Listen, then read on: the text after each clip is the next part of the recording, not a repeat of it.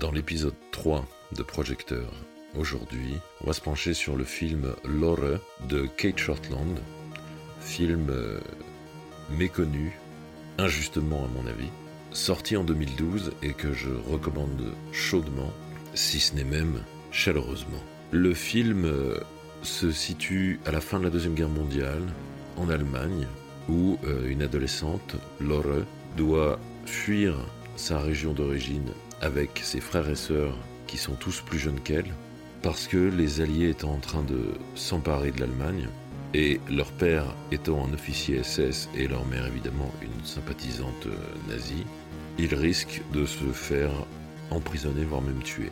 Et donc, le film suit leur périple vers chez leur grand-mère, périple dans lequel ils vont devoir traverser une grosse partie du pays, notamment la forêt noire elle-même. Le film a donc été réalisé par Kate Shortland, qui a réalisé un film Marvel qui va sortir, on ne sait pas exactement quand, euh, à cause de la situation actuelle, euh, Black Widow. Et donc au cœur de ce film, à mon sens, il y a cette idée de l'erreur nécessaire pour grandir, du fait d'être capable de la reconnaître en soi et de s'adapter. Et le film, évidemment, travaille cette idée-là à l'échelle d'un pays entier, d'une nation et d'une personne. L'erreur de l'Allemagne, l'erreur de la nation elle-même, évidemment, on sait ce que c'est, avec le nazisme, le Troisième Reich. L'erreur de Lore, c'est d'avoir été élevée avec ces valeurs-là et d'y croire, et elle se retrouve confrontée à ça au cours de leur périple, dans lequel elle va devoir compter sur un jeune homme juif qui va clairement leur sauver la vie, et évidemment ce qui va générer énormément de choses en elle. C'est un film euh, sur oui, le fait de grandir, donc aussi dans son corps. C'est un film qui est très intéressant dans le rapport à la sexualité vraiment bourgeonnante, naissante de Lore, c'est un film qui du coup a une mise en scène, une image et même un travail sur le son qui sont... On est vraiment à la croisée de Terence Malick et de Lynn Ramsey. Donc Terence Malick qui a réalisé notamment Les Boissons du Ciel, euh, La Ligne Rouge, Tree of Life, et Lynn Ramsey qui notamment a réalisé We Need to Talk About Kevin, qui sont donc des mises en scène très, très sensorielles, euh, très esthétisées. On a énormément de, gros plans, des points de vue subjectifs des personnages. On évite les plans généraux de début de scène. On rentre dans chaque scène par le ressenti, la perspective des personnages. On a énormément de textures, des tissus, des bois, de, la colle, de la mélasse, des œufs crus qu'on casse dans une écuelle et qu'on n'arrive pas à faire cuire, des plantes, du sang, des insectes, de la boue, de la paille, des cheveux, des blessures, des animaux, des pieds nus dans la terre, des pieds dans la boue, des cheveux mouillés. Clairement l'image a aussi un côté pellicule, ce qui lui donne du grain. On a aussi cette caméra portée, euh, dynamique, très nerveuse, parfois très nerveuse, mais toujours euh, vraiment digeste beaucoup de couleurs froides qui dominent, qui sont très saturées, donc des bleus et des verts très vifs, très saturés, mais parfois des couleurs chaudes qui sont très saturées elles aussi. On a donc cette image euh, presque onirique, très subjective, c'est-à-dire on voit la représentation d'une réalité plus qu'une réalité objective. On voit tout à travers un filtre et, et cette mise en scène, cette image très esthétisée rend ça évident. Le film est là pour nous parler de quelqu'un, pour nous parler d'êtres euh, humains. Euh, ce, qui ajoute dans, euh, dans, ce, dans cet aspect subjectif, c'est aussi son montage qui parfois est très rêche, qui a des coupures pour passer d'un plan à un autre, qui sont brutales. Par exemple, on a un son très léger juste après un moment de tension, une atmosphère sonore qui est très légère, qui est très douce, qui est très calme, et puis d'un coup, on coupe vers un camion sur une route qui roule vers nous avec un son très agressif, ou à l'inverse, parfois on quitte une scène très bruyante, subitement, instantanément, vers du calme. Ce qui contribue à nous montrer qu'on ne cherche pas à nous représenter les choses d'une manière réellement objective, puisque le rapport au temps est morcelé, distendu. On passe de quelque chose d'important à quelque chose d'autre d'important. Et entre ces deux moments importants, il y a du vide et on le sent. On suit la perspective de quelqu'un, on ne suit pas la réalité. Et en matière de son aussi, justement, on va travailler à représenter cet aspect subjectif, c'est-à-dire au début du film, au début du film par exemple, tout est entendu à travers le filtre de la protagoniste, c'est son histoire.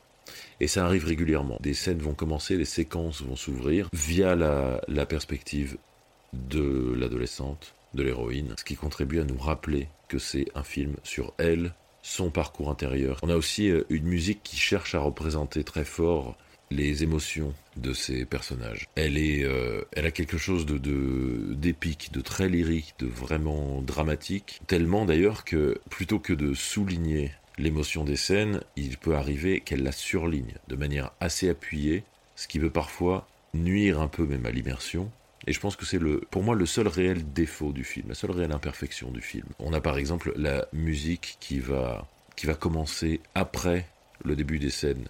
Une scène commence, l'image commence et la musique va arriver dans les secondes qui suivent. Ce qui se produit plusieurs fois dans le film et qui donne quelque chose de très artificiel, de presque clip. Alors que si, on, si la chose était inversée, la musique de la scène suivante s'amorce quelques secondes avant la scène elle-même, on aurait un vécu plus fluide de ces choses-là. Mais évidemment, c'est toujours pareil. Critiquer un film, c'est beaucoup plus simple que de le faire. La musique d'ailleurs qui est signée de Max Richter, qui a notamment euh, travaillé sur euh, The Leftovers et Ad Astra, et on peut retrouver euh, vraiment sa patte, d'avoir une, grande puissance émotionnelle, d'avoir quelque chose qui clairement n'est pas anodin. Et donc on a voilà cette musique qui, attire beaucoup l'attention par sa force et qui cherche à vraiment représenter les tumultes intérieurs des personnages qui contribuent à nous, à nous visser à un vécu. Et là, un des gros, un des gros aspects euh, aussi du, du, film en matière de mise en scène euh, qui, est, qui, est, qui est vraiment bien fait, qui est fascinant, c'est évidemment euh, c'est son rapport à son propre monde, son propre univers. C'est-à-dire qu'on suit le parcours émotionnel intérieur d'un personnage. Et c'est évident dès le début, et on va voir pourquoi, en plus de ce que je viens de dire. Mais on peut voir aussi un monde qui est à l'image de notre protagoniste dans l'erreur, qui se trompe, et ce monde-là est dangereux.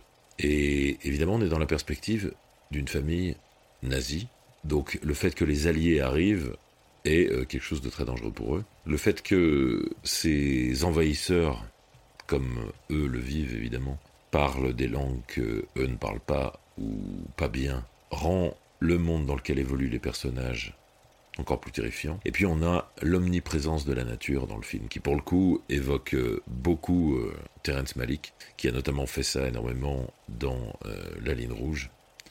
Et la nature donc est belle, mais dangereuse, car leur environnement donc est devenu dangereux. Par exemple, on peut voir dans une scène un des personnages qui, qui trouve le cadavre d'une femme allongée sur le ventre. Clairement, cette femme a été violée avant d'être tuée, et on peut voir dans ces plans comme ça très rapprochés des fourmis qui arpentent le cadavre de cette femme.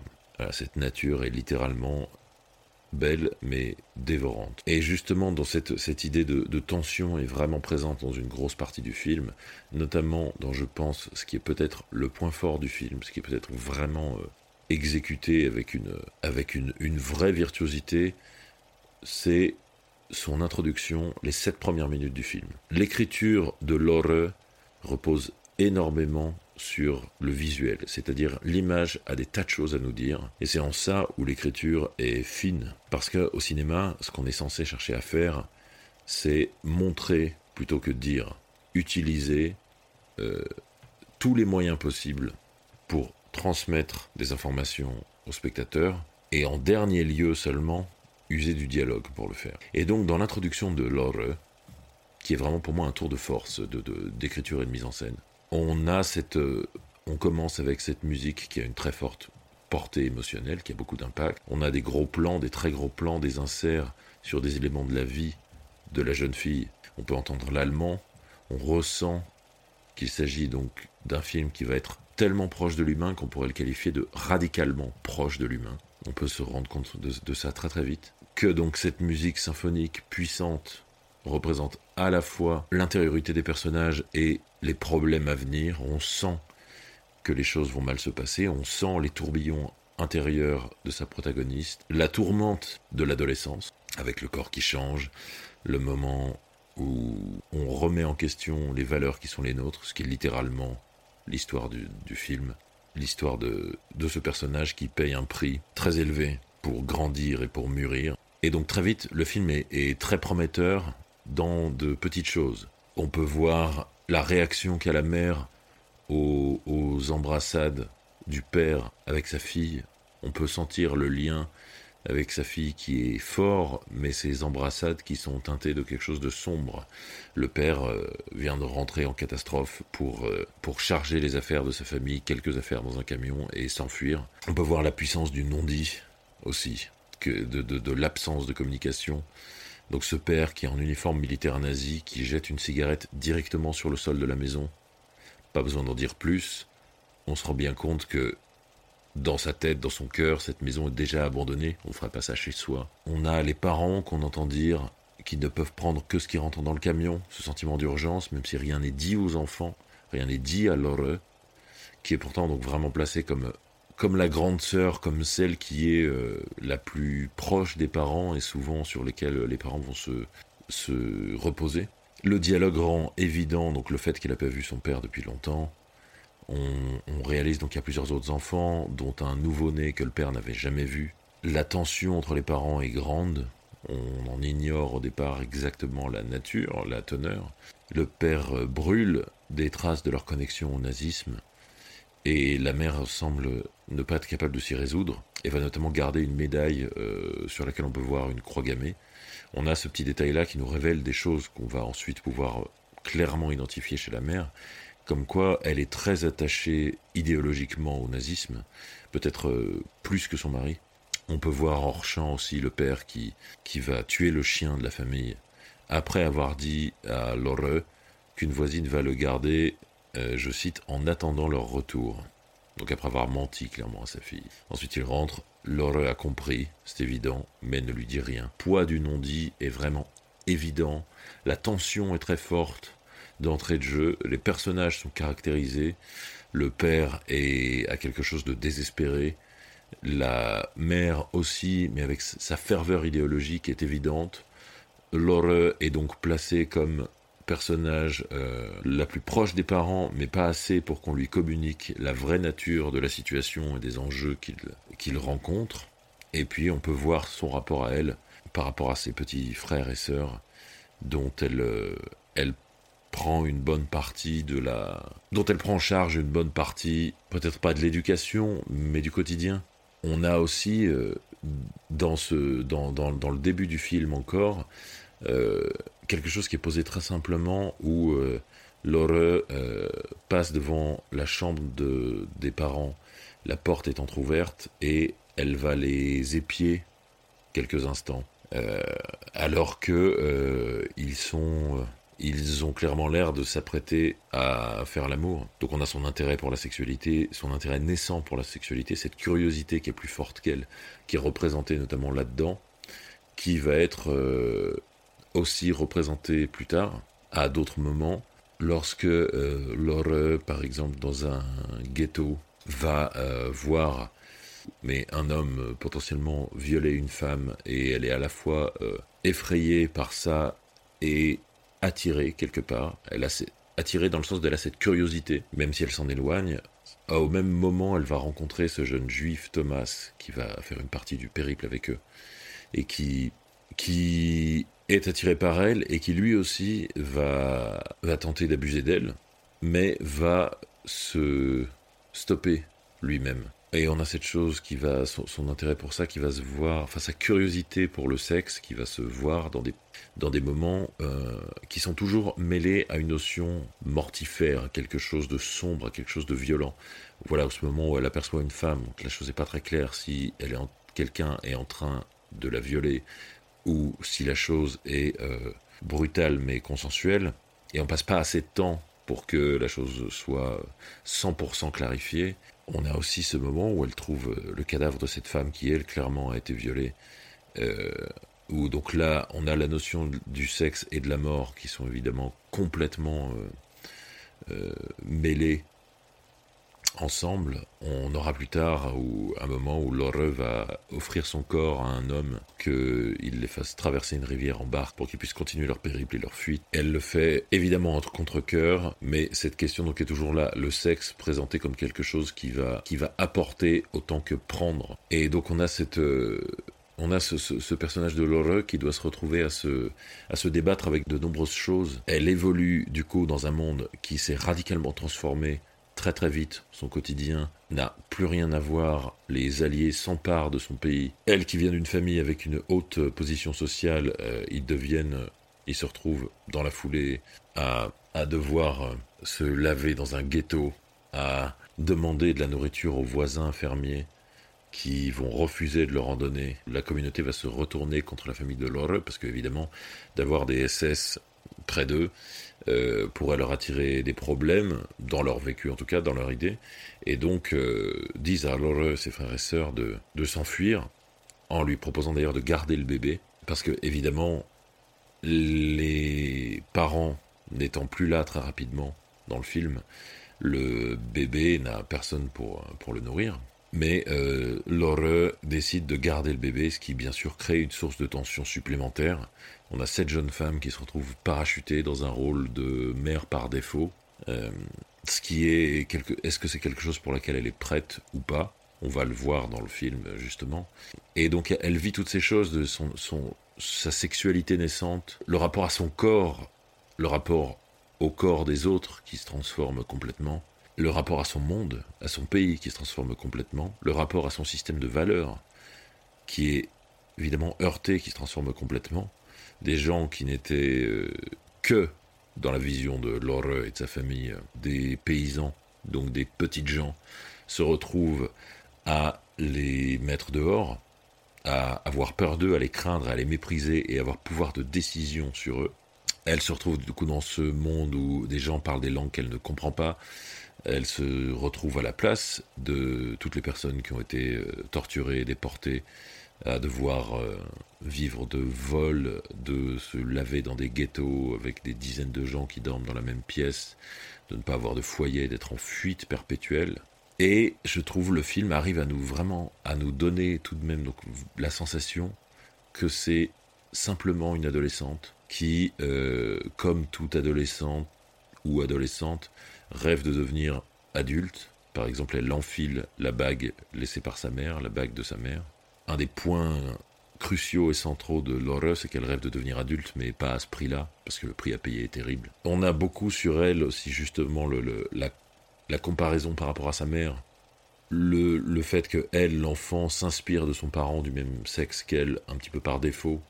Laura qui a quelque chose de, doux, qui a une humanité qui est, très vite vraiment visible, essaye d'être dure comme sa mère, sa mère qui est vraiment donc une nazie fervente, pessimiste et réaliste sous certains aspects quant à leur situation, malgré son absorption totale de l'idéal viriliste et violent nazi.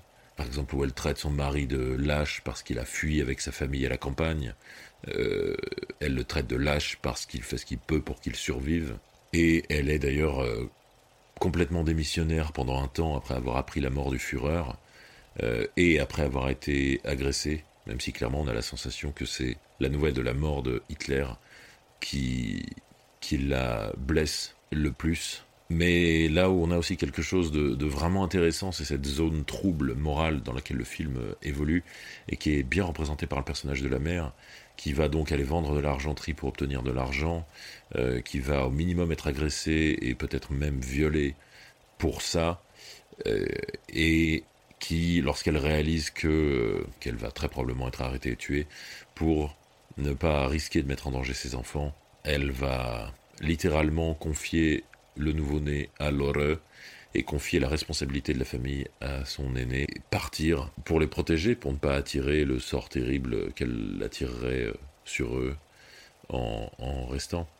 Et donc on a cette scène très forte du départ de la mère quand elle tend son nouveau-né à Laure en lui disant de le prendre, que Laure s'y refuse, elle ne peut s'y résoudre, elle est terrifiée par les implications du geste, et cette chose-là est clairement visible sans aucun autre dialogue.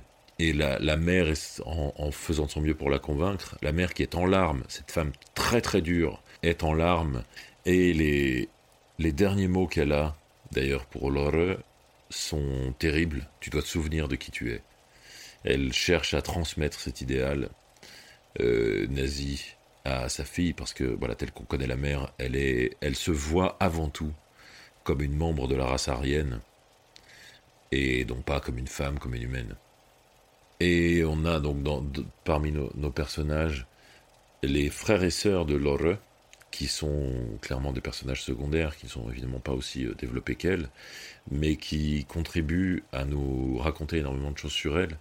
Euh, par exemple, euh, quand les voisins paysans disent alors qu'ils doivent, qu'elle et ses frères et sœurs doivent partir, ils utilisent le prétexte, ce qui semble être le prétexte, d'un des garçons qui aurait volé. Or, plus tard, on se rend compte qu'un des, deux garçons, des deux jumeaux, a effectivement tendance à voler, mais qu'en l'occurrence, là, il a, volé car il n'avait plus à manger. Et on peut voir l'horreur ensuite qu'il le punit de manière très dure, qu'il l'enferme dans un coffre pendant quelques minutes, et lui tambourine de l'autre côté du coffre, euh, violemment, pendant qu'elle fait leurs affaires. Euh, on peut la voir aussi qui a un rapport euh, de, encore d'enfant avec euh, sa petite sœur qui est un peu plus jeune qu'elle. On peut sentir une rivalité entre les deux sœurs jusqu'à ce qu'à un moment, elles aient un moment, plus tard dans le film, elles aient un moment de, de, connivence, de tendresse. Et on l'a aussi dans son rapport au jeune homme juif qu'il qu re-rencontre, celui qui tente de l'agresser sexuellement avant de cesser de lui-même mais qui suit quand même Laura et sa famille, euh, on peut voir, évidemment, il y a une attirance entre les deux. Évidemment, cette attirance soulève quelque chose de très compliqué parce qu'elle elle rentre en, conflit total avec l'idéologie euh, qui a été transmise à Laura par ses parents, notamment sa mère. Mais donc, et on peut voir, le film passe, passe beaucoup de temps à montrer l'impact du fait que la société allemande se désagrège sur les, personnages que rencontre la famille. Et on a donc toutes les valeurs de l'horreur qui sont remises en cause, en plus de d'ailleurs générer de l'attention, quand euh, tous les personnages qu'on croise ont quelque chose de, chose de dangereux, de fou. On a vite la notion de la naïveté de l'horreur et de ses frères et sœurs, avec cette question de qui abusera de cette naïveté? Parce que certains le font, d'autres non. Notamment, est-ce que le jeune homme juif va le faire ou pas? Parce que clairement, dans sa présence, il y a quelque chose de menaçant dans la vision qu'a de lui l'heureux, avec toutes ces idées antisémites qu'elle a admises, il est en plus clairement un danger. Elle essaye de d'éloigner ses frères et sœurs de lui. Elle essaye aussi, de mine de rien, de les préserver, parfois en leur mentant. On peut la voir endosser des responsabilités qui sont beaucoup trop grandes pour une adolescente de son âge. Lorsqu'elle fait ça, elle s'isole de ses frères et sœurs parce que quelqu'un doit les protéger.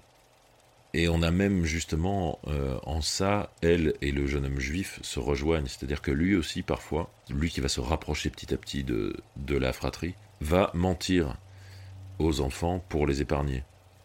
Et va le faire devant l'horreur qui réalise ce qu'il fait. Et c'est là où on a, des, on a des paradoxes en elle qui sont exprimés de manière intéressante.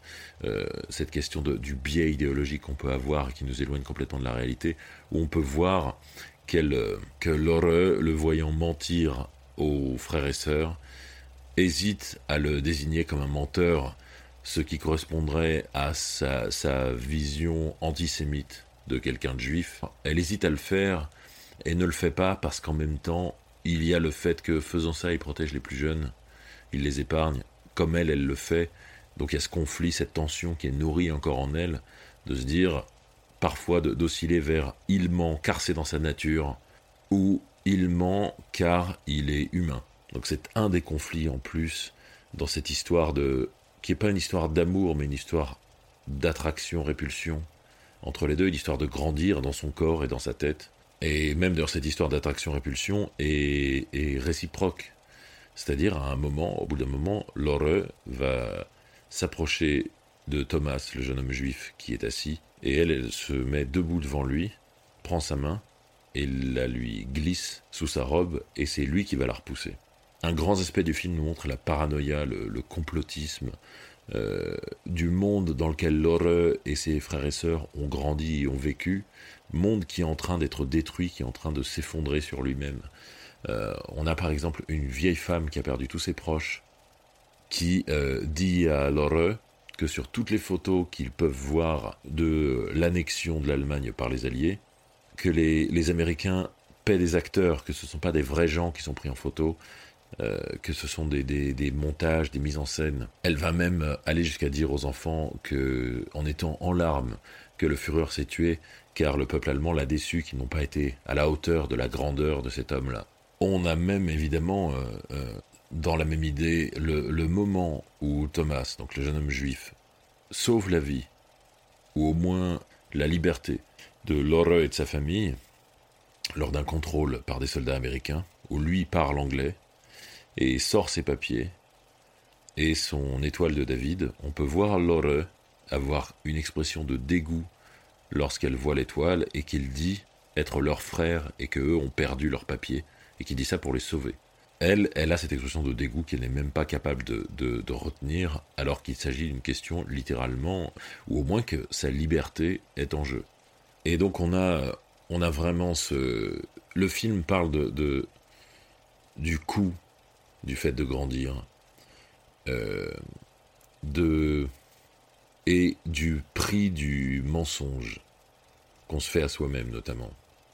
On réalise par exemple à la fin euh, qu'il y a un mensonge, je ne vais pas dire lequel parce que je recommande évidemment de voir ce film, qui a été dit et qui a été vital, qui a été vraiment au cœur de cette intrigue. Et ce mensonge rend l'ensemble de la chose beaucoup plus trouble.